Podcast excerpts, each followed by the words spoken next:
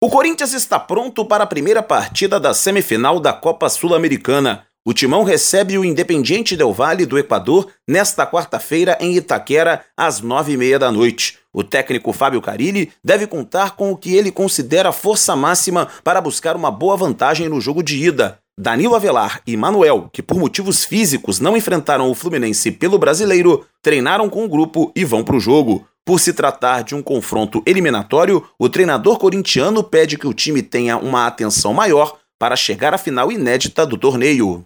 Uma atenção maior, acho que a concentração maior, isso não pode faltar nunca, principalmente numa semifinal para passar para uma final do Sul-Americano, um torneio muito importante para todos nós e principalmente para o clube, né, que é inédito. Já começo a passar informações do adversário para que a gente possa fazer um grande jogo e, e, tirar vantagem aqui dentro de casa. Essa é a sexta vez que o Corinthians disputa a Copa Sul-Americana estar nesta semifinal já é o melhor momento corintiano no torneio.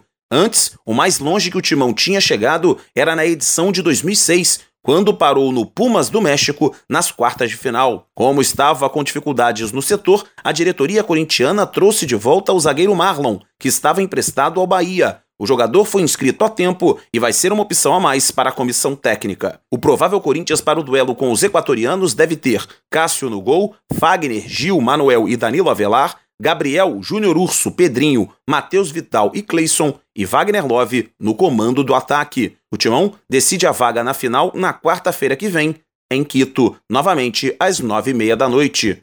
Agência Rádio Web, com informações da Copa Sul-Americana, Cadu Macri.